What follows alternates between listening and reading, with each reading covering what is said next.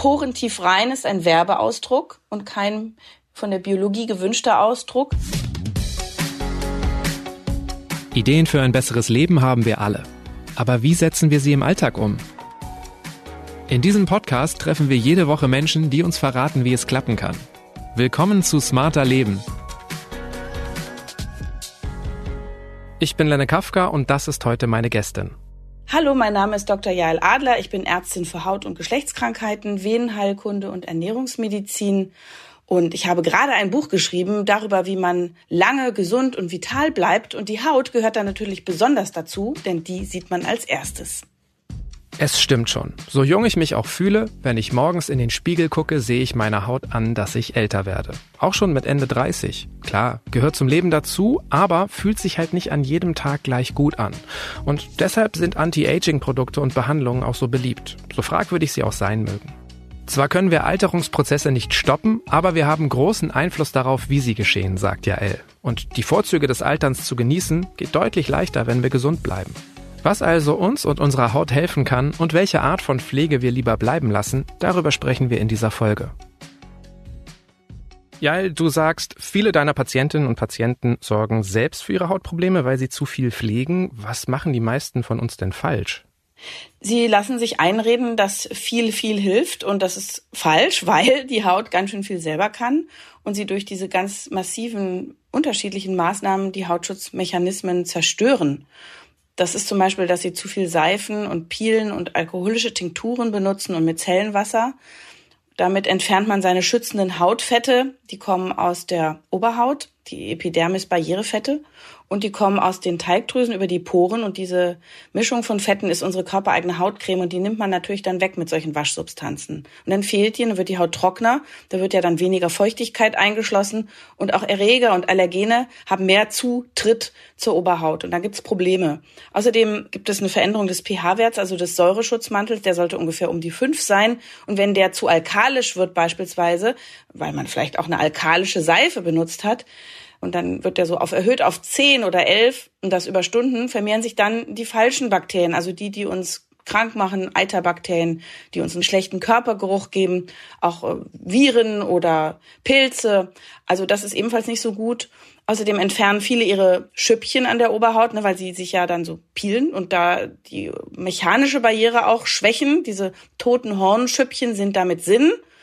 Und außerdem wird das Mikrobiom verändert, also die lieben Türsteherbakterien, die auf uns leben. Und wenn das Milieu stimmt, dann sind die stark und robust. Und wenn das aber eben kaputt gemacht wird, dann kriegt man oft Hautkrankheiten. Also ganz viele Hautkrankheiten, weiß man mittlerweile, haben auch mit einem gestörten Mikrobiom zu tun. Okay, also du hast jetzt schon ganz schön viele Fehler aufgezählt, die wir so machen können. Einer war auf jeden Fall zu viel Seife, zu viel Shampoo. Da hast du jetzt gerade gesagt pH-Wert 5, aber ist sowas, okay, es gibt doch genau diese pH-Wert 5 Duschgels. Sowas wäre dann in Ordnung? Die sind an den Stellen in Ordnung, wo man Seifen oder waschen möchte mit einer Waschsubstanz. Ich sage jetzt mal nicht Seife, weil Seife ist immer alkalisch und die synthetischen Tenside sind in der Regel auf sauer pH eingestellt. Und die sind günstiger, weil sie eben den Säureschutzmantel nicht zerstören. Trotzdem entfetten sie die Haut. Also sie sind jetzt nicht blande, sie sind schon, sie machen schon etwas. Auch damit sollte man sparsam umgehen. Und ich sage den Patienten immer, jetzt waschen Sie sich mal nur noch mit Wasser die großen Flächen, das Gesicht und den Körper und nutzen Sie Ihre saure Waschsubstanz an den Krisenherden, also da, wo Sie womöglich Körpergeruch befürchten oder auch entwickeln.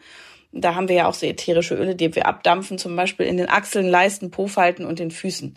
Und der Rest mit nur Wasser waschen und dann merkt man nach vier Wochen, was die Haut eigentlich selber kann. Die erholt sich dann nämlich richtig gut und dann muss man auch gar nicht mehr so viel cremen. Creme sollte man sowieso nur die Stellen, die trocken sind und spannen und nicht alles schon mal präventiv zumatschen, denn darunter kann man ebenfalls sein Milieu verändern und außerdem Pickel bekommen. Okay, also das Mindeste, was wir tun können, ist einfach uns mit Wasser waschen, das reicht dann im Grunde aber auch, sagst du. Es reicht absolut. Und wenn man das aber aus psychischen Gründen oder geruchlichen Gründen, die jetzt gar nicht immer kommen, aber dann äh, nicht ausreichend findet, dann nimmt man die sauren synthetischen Tenside an den Krisenherden.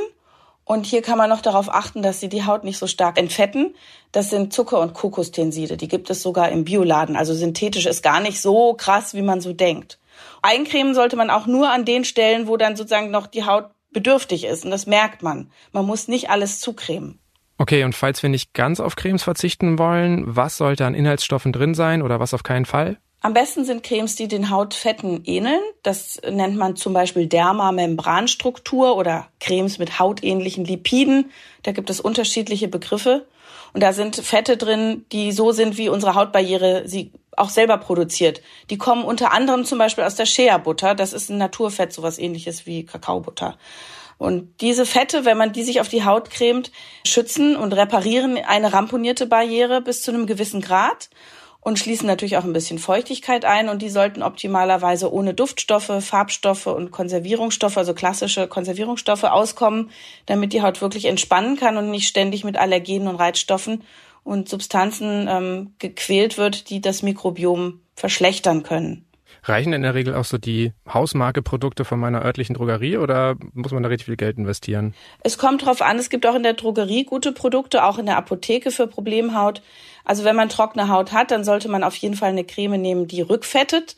Also es muss keine Feuchtigkeitscreme sein, wo viel Wasser drin ist und wenig Fett, sondern wo schon ordentlich Fett ist, weil Fett schließt Feuchtigkeit ein, selbst auch die eigene Feuchtigkeit, die man so verdunstet. Also trockene Haut einfetten und nicht befeuchten. Genau, trockene Haut braucht vor allem eine Fettschicht und die Feuchtigkeit kommt quasi von selbst. Die kann man auch in der Creme zuführen, aber eigentlich würde ein reines Fett ohne, also zum Beispiel reine Shea-Butter ohne Feuchtigkeitszusatz in dem Produkt über die Zeit, über die Minuten und Stunden Feuchtigkeit einschließen. Und dann gibt es auch eine Aufsaftung der oberen Hornschicht und es fühlt sich gut an.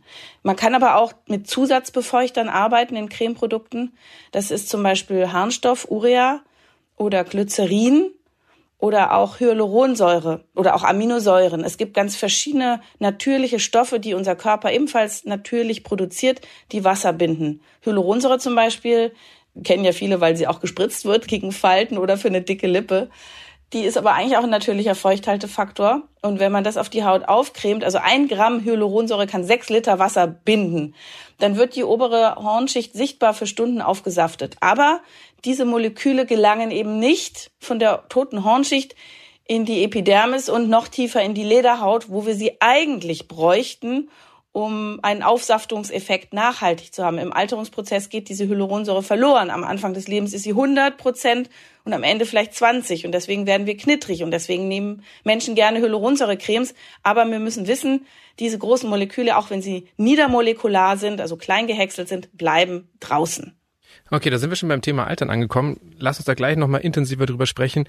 Nochmal zurück zum Thema Pflege. Das klang jetzt alles so allgemein, universell. Brauchen wir denn wirklich alle dieselbe Art und Menge von Pflege? Hängt das nicht auch vom Hauttyp ab? Die meisten Menschen brauchen, wenn sie sich in Ruhe lassen würden, kaum Pflege oder keine Pflege. Eine Haut braucht auf jeden Fall eine Handwäsche, also nach dem Klo und vorm Essen und wenn man aus der Öffentlichkeit kommt.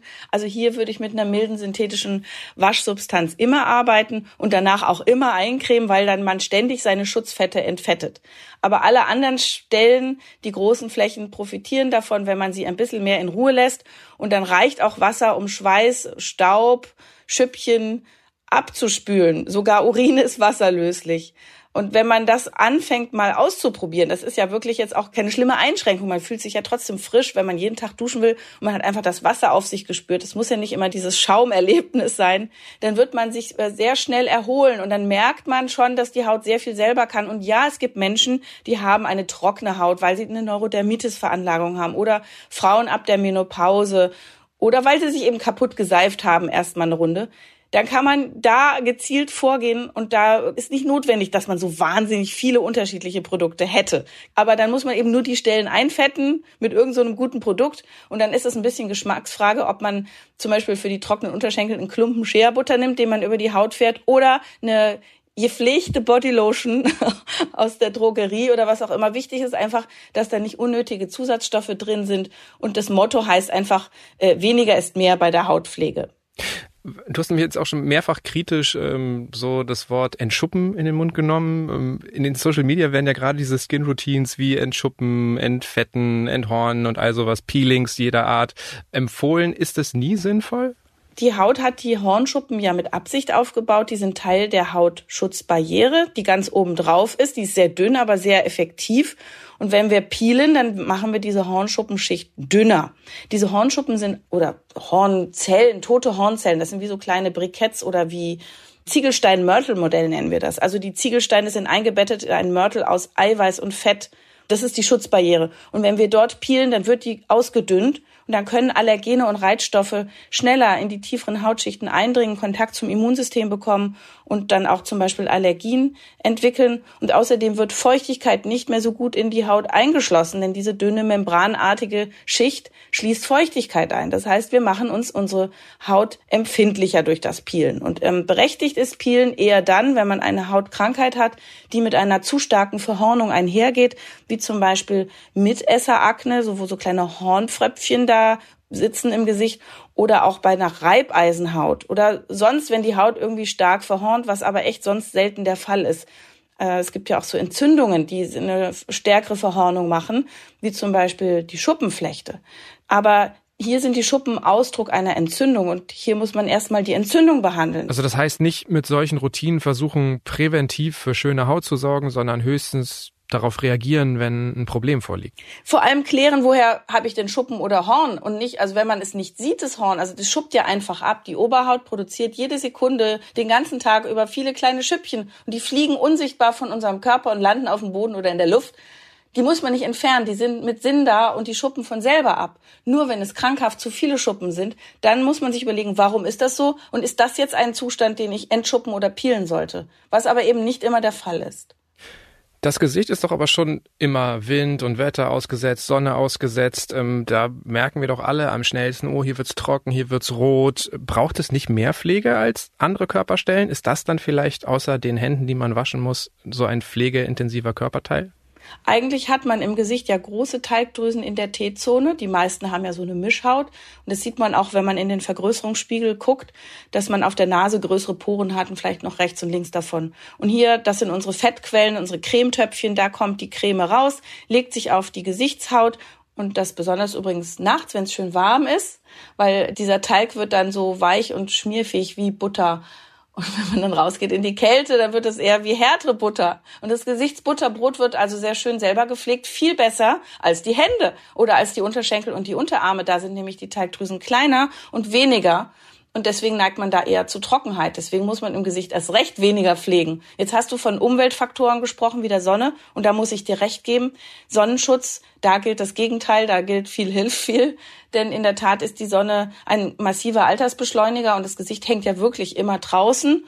Und außerdem steigt das Hautkrebsrisiko dann natürlich auch dort. Das heißt, ab einem UV-Index von drei, also das ist meistens so Mitte März bis Mitte Oktober, sollte man sich eincremen oder ein Make-up benutzen, wo UV-Schutz drin ist, möglichst ein hoher, damit man lange geschützt ist. Du bist auf Instagram viel aktiv, du bist ähm, oft im Fernsehen, deshalb weiß ich, dass du dich häufig schminkst oder schminken musst. Was bedeutet das für deine Gesichtshaut? Also meine Gesichtshaut, die wird im normalen Leben ähm, nicht sehr strapaziert. Ich wasche auch nur mit warmem Wasser und Handtuch, selbst wenn ich ein leichtes Make-up im Gesicht habe oder sogar auch ein schwereres Make-up. Für die Haut ist das viel strapazierender, die intensiv zu reinigen. Porentief rein ist ein Werbeausdruck und kein von der Biologie gewünschter Ausdruck.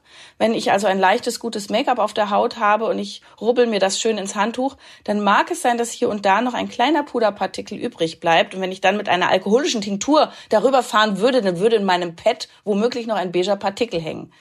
Aber das ist für die Haut viel weniger schlimm, als wenn ich alle Schutzmechanismen entferne. Und von daher kann eine selbst gut geschützte Haut mit einem Puderpartikel sehr gut klarkommen, insbesondere deshalb, weil ja Puderpartikel, das ist sowas wie Zinkoxid oder Titandioxid oder Eisenoxide, die sind nicht böse in dem Sinne. Die bleiben ganz oben draußen auf dieser schützenden Barriere liegen. Und manchmal sind sie sogar hautberuhigend und pflegend. Siehe Babys mit dem Baby-Windelpopo, die kriegen ja auch eine Zinkpaste da reingeschmiert. Also so Puderpartikel ziehen dann noch ein bisschen Feuchtigkeit oder Fett ab und können auch mal beruhigen. Das jetzt zum Trost, wenn das nicht porentief rein ist. Und mein Augen-Make-up, äh, habe ich so ein Fläschchen aus der Apotheke ohne Duftstoffe. Das kann man auch mit Öl machen, also sowas Öliges, weil das kriegt man natürlich nicht, wenn es an den Wimpern klebt, nur mit Wasser ab. Und hier empfehle ich auch explizit eine Entfernung, weil wenn die Wimpern jetzt verkleben, dann zieht das an denen und dann kann man Wimpernausfall bekommen. Das ist also mechanisch eine Überlastung. Also nachts sollten die Wimpern definitiv abgeschminkt sein und auch den Lidschatten kann man wegnehmen.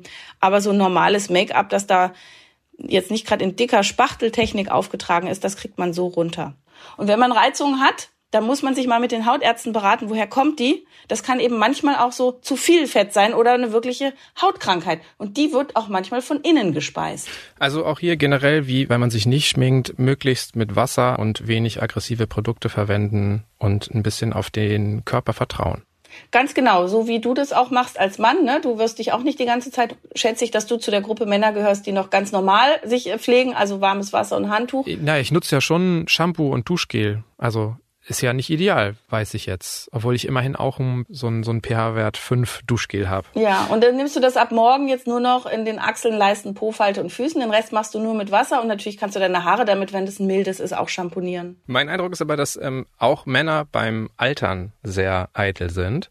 Wenn es um alternde Haut geht, denke ich als erstes an Falten, Altersflecken. Was sind noch so Anzeichen für eine alternde Haut? Erweiterte Äderchen, Knitterfältchen, tiefe Falten, baumelnde Partien, abrutschendes Fett, Rauigkeiten, die nicht mehr abheilen. Und dann gibt es natürlich noch so eine Menge so Verhornungen, Knubbel, die wachsen und so. Was davon müssen wir akzeptieren und was sind Veränderungen, die wir wirklich abschwächen können? Man muss wissen, dass die Haut sichtbar altert, aber es ist nicht nur die Haut, die man da sieht, sondern auch die Etagen darunter. Das ist auch das Bindegewebe und das Fettgewebe und die Muskulatur und sogar der Knochen, gerade der Kieferknochen, die Wangenknochen, des Gesichts, auch der Schädel verändert sich und natürlich auch der ganze Körper.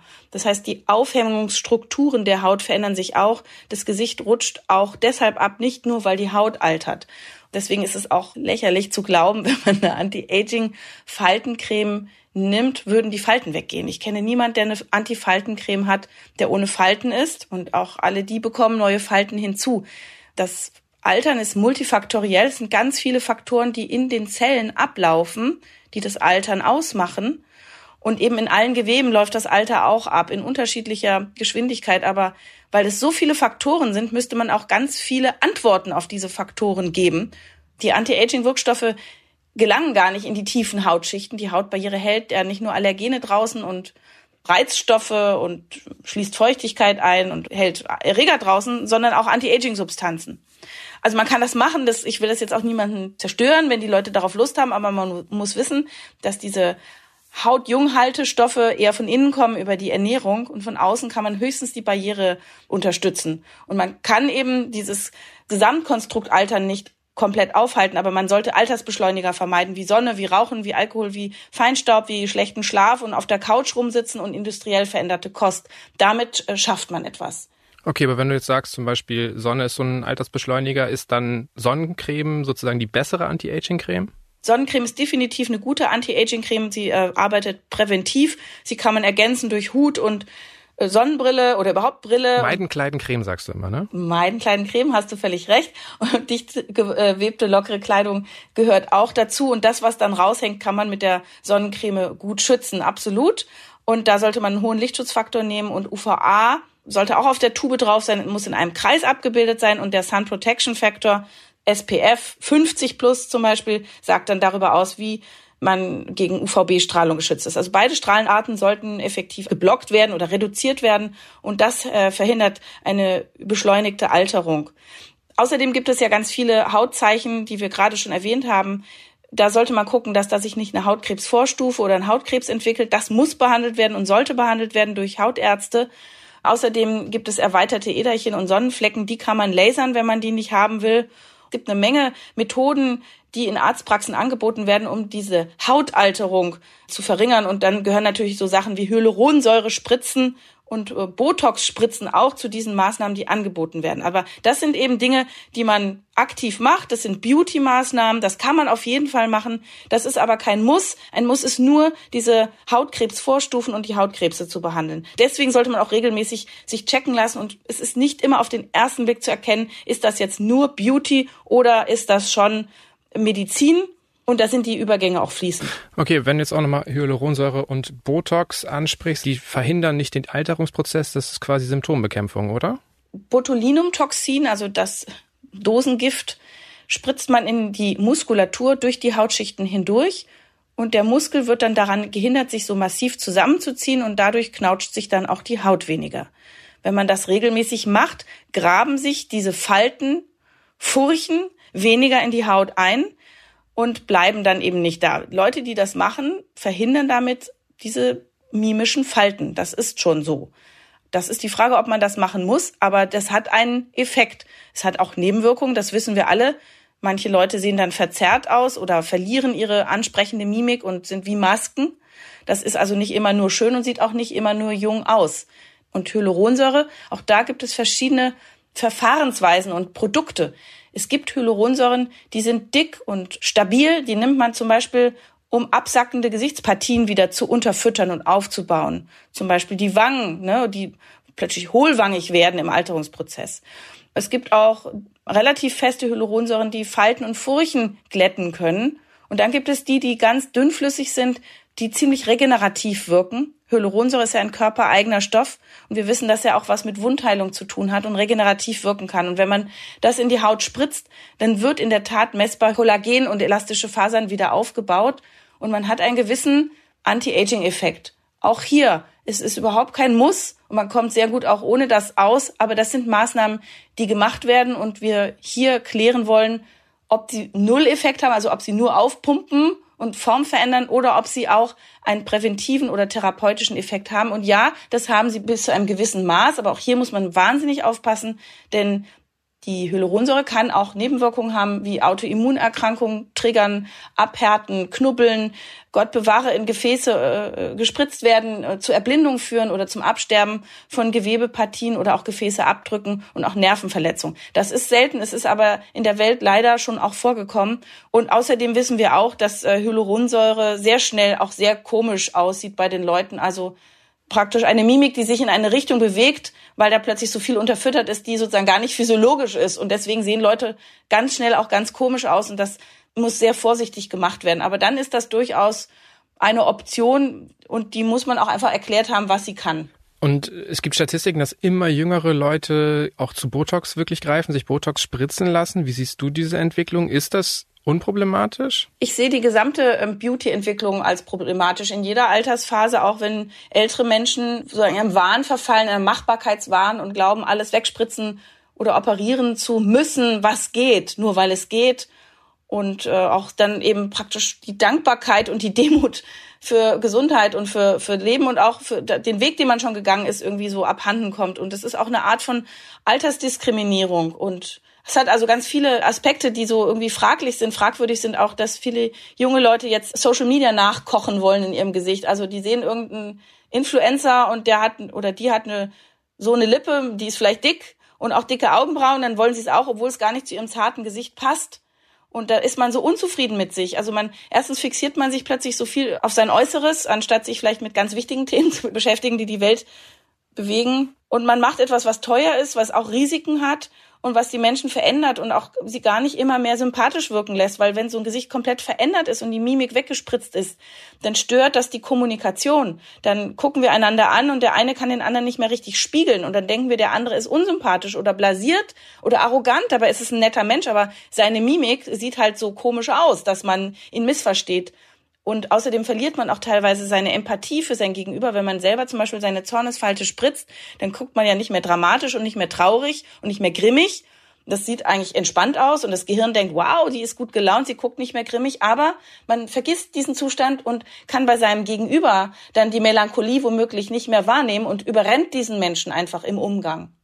Aber hast du das wirklich, dass Leute zu dir in die Praxis kommen und sagen, so, Frau Doktor, ich würde gerne aussehen wie die hier oder wie er oder vielleicht auch sogar Bilder, wo Filter ganz klar drauf sind, dass auch diese Filter schon einen Einfluss haben? Die Filter haben einen Einfluss und die Vorbilder haben einen Einfluss absolut. Sie denken, dass man alles hinspritzen kann und es passt aber eben gar nicht immer zum Gesicht. Und die sind sehr, sehr unter Druck. Die glauben, dass äh, eine perfekt glatte, makellose Haut das ist, was normal ist. Dass Menschen aber Narben haben und Rötungen und Pickel oder halt eine Reaktion oder Veränderung oder Asymmetrien, Flecken, das vergessen sie, dass das normal ist. Und dann fühlen sie sich immer praktisch stigmatisiert. Und man muss auch nicht seine Pickel feiern. Nein, das ist eine Hautkrankheit, die gehört zum Arzt, die wird behandelt und dann ist sie gut. Aber dass eine Haut reagiert, dass sie sich verändert und dass sie dafür gemacht ist, mal äh, dann auch diese Geschichte zu erzählen, das ist ganz normal und das ist sozusagen, wir entfernen uns von der Normalität und von der Biologie so sehr und das ist schon besorgniserregend. Also halten wir nochmal kurz fest, Spritzen können wirklich eine Wirkung haben, aber wie sie wirken, ist durchaus bedenklich. Anti-Aging-Cremes, hast du jetzt so gesagt, haben halt nicht so wirklich die Wirkung, weil sie nicht in die zweite Hautschicht gelangen. Also auch wenn da drauf steht Q10, Hyaluronsäure, Kollagen, Retinol, was alles in der Regel beworben wird, der Effekt ist marginal. Exakt. In meinem Bekanntenkreis sind alle so Mitte, Ende 30, Anfang 40. Also jeder hat so an den Augen so kleine Fältchen. Ich habe auch auf der Stirn Falten zum Beispiel. Können wir denn unsere Haut wirklich zehn Jahre jünger pflegen durch anderes Verhalten? Also man kann schon mit Lebensstil, das sind ganz viele Maßnahmen, eine Menge rausholen. Das gilt übrigens für den gesamten Körper. Man sagt, 10 bis 30 Prozent der Alterung und der Langlebigkeit sind mit den Genen verbunden und 70 Prozent ist der Lebensstil und halt auch Schicksalsschläge und Umweltfaktoren. Aber da hat man eben doch sehr, sehr viel in der Hand. Und man kann eben den Alterungsprozess äh, daran hindern, dass er beschleunigt abläuft. Aber er läuft ab. Jeden Tag, jede Minute laufen Stoffwechselprozesse in unserem Körper ab, die Alterung machen. Und hier geht es darum, dass man dem etwas entgegensetzt, äh, sich täglich zu bewegen. Die Hautdurchblutung wird dadurch verbessert, Stoffwechsel ähm, wird angeregt, ähm, die Hautdurchfeuchtung verbessert sich, das Mikrobiom verbessert sich, das Mikrobiom, die Türsteherbakterien auf der Haut, wissen wir mittlerweile haben einen großen Einfluss auf äh, Entzündungsgeschehen und damit auf Alterung und auf eben Anti-Aging. Ähm, auch das Mikrobiom im Darm, das durch Ballaststoffe äh, jung gehalten wird, auch da kann man eine Menge tun, denn auch das Darmmikrobiom hat einen Einfluss auf die Hautgesundheit. Und dann ist der Schlaf noch ein riesengroßer Anti-Aging-Faktor, den man an der Haut sieht. Also der muss gut sein und der muss lang genug sein. Der darf nicht durch blaues Licht vergiftet sein. Wir brauchen auch genug Melatonin. Und dann ist es vielleicht noch als letzten großen Punkt, was man an der Haut sieht, die Psyche und die zwischenmenschlichen Beziehungen. Es heißt ja auch in der Regel Ernährung, Bewegung, Schlaf, Entspannung, das sind so die vier wichtigen Säulen, die wir im Blick haben müssen, wenn wir lange gesund bleiben wollen. Lass uns dann einfach vielleicht noch ein paar Sachen durchgehen. Jetzt hast du gerade das Blaulicht angesprochen. Blaulicht gibt's ja auch in meinem Smartphone. Wir haben gerade einen Videocall. Muss ich mich auch davor irgendwie schützen? Lässt das auch wirklich meine Haut altern? Die Industrie sagt natürlich, musst du dich davor schützen und musst extra Produkte dafür kaufen. Gerade jetzt vor unserem Call hast du die etwa nicht aufgetragen. Nein, also es gibt Untersuchungen dazu, die sind jetzt nicht krass, äh, viele und so, aber es gibt schon welche, die sagen, ja, also das Blaulicht, was aus den digitalen Geräten rauskommt, hat eine gewisse äh, Fähigkeit, Hautalterung zu beschleunigen, in Hinblick auf braune Flecken zum Beispiel, geht aber nicht sehr tief in die Haut. Und wenn wir schon 50 Zentimeter Abstand halten, dann ist der Effekt eigentlich nicht mehr da. Und äh, viel, viel, viel weniger, als wenn wir jetzt mittags in der Sonne ein paar Minuten uns aufhalten. Da ist erstens das UV-Licht und zweitens natürlich auch Blaulicht im Tageslicht. Und das ist eine höhere Konzentration, als das die Geräte schaffen. Also von diesem Aspekt her müssen wir uns nicht fürchten. Aber das Blaulicht hat trotzdem ein Aber, nämlich wenn du abends im Bett liegst es hält wach. Ja, dann wird deine Melatoninbildung gestört. Und die soll ja eigentlich dir helfen, dann einzuschlafen und durchzuschlafen. Und außerdem, es ist nicht nur das Dunkelheitshormon, es ist auch ein starker Genwächter und macht Zellreparaturen, schützt die Mitochondrien, unsere Zellfabriken, die im Alterungsprozess auch verloren gehen, kaputt gehen und die sich übrigens Melatonin selber herstellen, um sich selbst wieder zu reparieren und in Schuss zu halten. Und wenn du blaues Licht abends konsumierst, weil du noch lange ins Handy guckst, obwohl es eigentlich ja draußen schon dunkel ist, betreibst du Lichtverschmutzung und störst deinen Schlaf und deinen Schönheitsschlaf, deine nächtliche Reparatur und Regeneration. Und das ist ein massiver Alterungsfaktor. Kommen wir wieder zu was Positivem. In deinem Buch habe ich gelesen, dass es hilft, wenn ich mit meiner Frau kuschel. Also, dass das gut für unsere Hautflora ist. Warum? Wir haben ja ein Mikrobiom auf unserer Haut, äh, also Türsteherbakterien, die uns gesund halten, die wollen aber auch trainiert werden. Und deswegen ist Berühren und Küssen äh, super gesund, weil man dann praktisch Bakterien austauscht und das ist wie so eine aktive Immunisierung, so eine Art Impfung. Das heißt, der Körper der anderen oder des anderen lernt die anderen Bakterien kennen und dann wird das, gibt es eine Freund-Feind-Erkennung. Also das heißt, das Mikrobiom wird vielfältig und man passt sich auch an mit den Mikrobiomen. Und man sagt ja auch, dass sozusagen der Körper dieses Mikrobiom des anderen kennenlernt, damit man gesunde Nachkommen bekommt nicht nur, dass der Körpergeruch einem äh, gefällt, sondern auch, dass da offensichtlich Informationen ausgetauscht werden, die das Immunsystem des Nachkommen günstig beeinflussen und es nicht sozusagen, dass es nicht abgestoßen wird. Also das sind alles Dinge, die gerade erforscht werden. Aber Tatsache ist, dass Berühren auch deshalb toll ist, weil Oxytocin ausgeschüttet wird und das ist das Hormon, was uns verbindet, was uns auch geduldig machen kann und so eine gewisse innere Ruhe und ja, wie eine Art Liebeshormon. Und wenn man auch Sex hat, dann wird Herz-Kreislauf-System trainiert Das ist wie Sport. Dann wird die Haut auch schön durchfeuchtet durch den, durch das Lustschwitzen. Auch das macht wieder einen guten Säureschutzmantel und eine schöne Hautdurchfeuchtung. Und äh, man hat auch Glückshormone, die ausgeschüttet werden. Also das Glückshormon Serotonin und später dann das Dopamin, das einen so befriedigt sein lässt. Und Kuscheln und Sex sorgt ja auch für Entspannung und das ist ja auch wieder gut. Absolut. Stress wird abgebaut. Ernährung ist auch noch so eine wichtige Säule. Da sagst du immer wieder, esst mehr Pflanzen. In welchem Gemüse oder in welchem Obst stecken denn besonders hilfreiche Pflanzenstoffe? Je bunter, desto besser. Das ist schon mal überhaupt die Faustregel. Ähm, ich gebe einfach mal ein paar Beispiele. Mein Liebling Möhrensaft einen Tag am Glas trinken mit einem Tröpfchen Öl liefert Beta-Carotin, das ist Pro-Vitamin A, das färbt die Haut diskret orange von innen. Äh, es verlängert den Eigenschutz der Haut gegen die Sonne um das zwei- bis dreifache. Man kassiert also weniger Sonnenschäden und damit weniger Hautalterung und es repariert dadurch, dass es ein Antioxidant ist, was freie Radikale abfängt. Dann das Tomatenmark, jeden Tag einen Esslöffel, ebenfalls gerne mit einem Tröpfchen Öl. Dann wird das Carotinoid Lycopin gut aufgenommen. Das gibt's teuer in Kapseln in der Apotheke oder billig im Tomatenmark. Und äh, das kann man in Suppe oder Soße oder als Brotaufstrich jeden Tag konsumieren. Total Anti-Aging pur und sehr preiswert.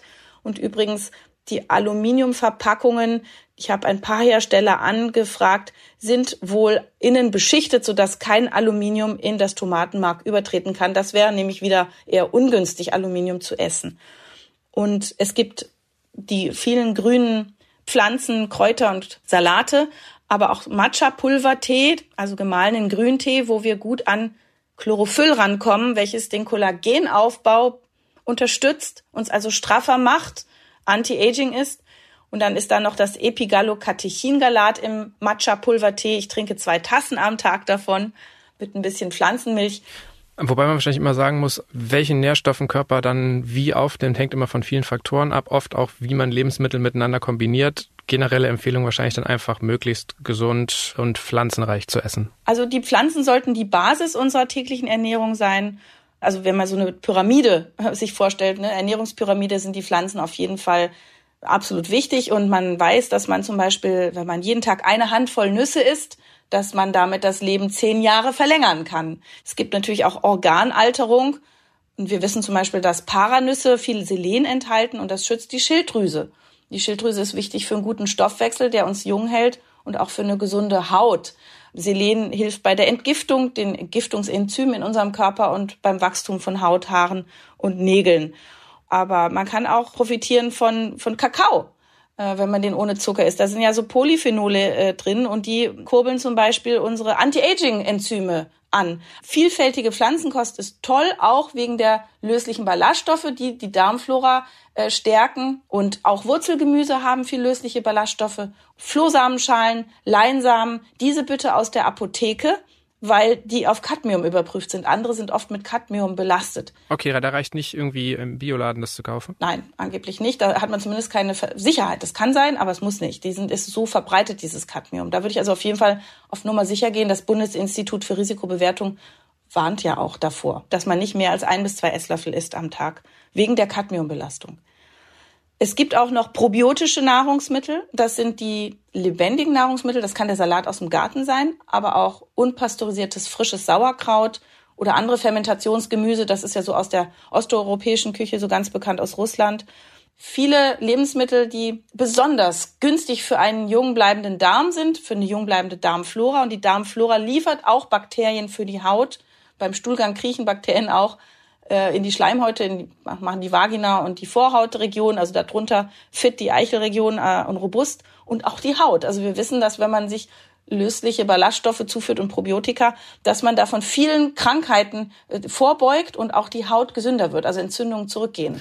Ja, wenn wir jetzt zum Ende nochmal so zusammenfassen, was wir besprochen haben, im Grunde müssen wir aufhören, unsere Haut nur von außen zu pflegen, sondern mehr von innen. Wir müssen aufhören, uns immer nur mit Cremes und Hautroutinen zu beschäftigen und zu schauen, welche Säulen helfen unserer Gesundheit wirklich weiter.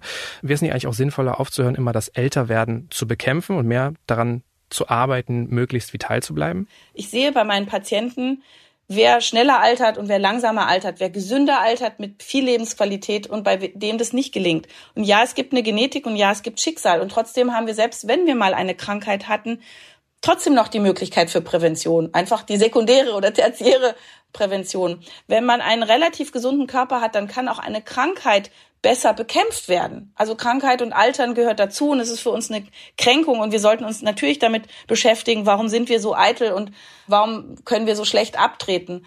Ähm, das sind ganz viele Faktoren, die eine Rolle spielen, auch weil in unserer Gesellschaft hier das Altern irgendwie verpönt ist, es ist stigmatisiert. Alte Menschen werden nicht mehr geschätzt und respektiert, so wie es ihnen eigentlich ja, wie sie es verdient hätten. Und wir haben davor große Angst und ich nehme mich davon nicht aus. Aber es ist schön, wenn man auf dieser Welt ist und das Leben in dieser Zeit, wo man da ist, genießen kann. Es ist eine Frage von Lebensqualität und Lebensfreude. Und wenn man das mit Gesundheitswissen und Gesundheitskompetenz schaffen kann und so für sich sorgen kann, dann ist es übrigens gelebte Achtsamkeit. Und das gibt uns ein gutes Gefühl, Körpergefühl und auch seelisch. Und so zu altern, das finde ich ist schon erstrebenswert. Und ich werbe für Instandhaltungsarbeiten. Einfach weil es wir uns wert sind, weil wir uns um uns kümmern wollen, wie um einen Menschen, der uns sehr wichtig sind, ist. Was hilft dir denn, zu deinen Falten zu stehen? Ich versuche mit äh, Lebensstil ähm, sozusagen alles zu tun, was ich kann. Also ich bin ein Hypochonder. Äh, ich habe Angst vor Krankheiten und vom Tod und deswegen versuche ich durch äh, Sport, gesunde Ernährung, Sonnenschutz, Gewichtskontrolle, regelmäßige Vorsorgeuntersuchungen, das zu tun, was ich kann, was ich in der Hand habe. Ja, und dann denke ich im Moment noch, also ich bin ja, ich werde jetzt 50, ist ganz okay. Also ich bin happy mit mir, toi toi toi, und ich bin auch sehr dankbar, dass ich noch da bin und am Leben teilhaben kann und dass mein Körper mich noch unterstützt. Aber natürlich, ich färbe mir auch die Haare und ich schmink mich und ich will auch gut aussehen. Ich ziehe mich gut an. Du siehst, wir sind ja jetzt hier per Kamera verbunden. Du siehst, dass sich mein Gesicht sehr bewegt. Also ich habe Falten auch und ich habe auch Mimik und die ist auch noch nicht weggespritzt.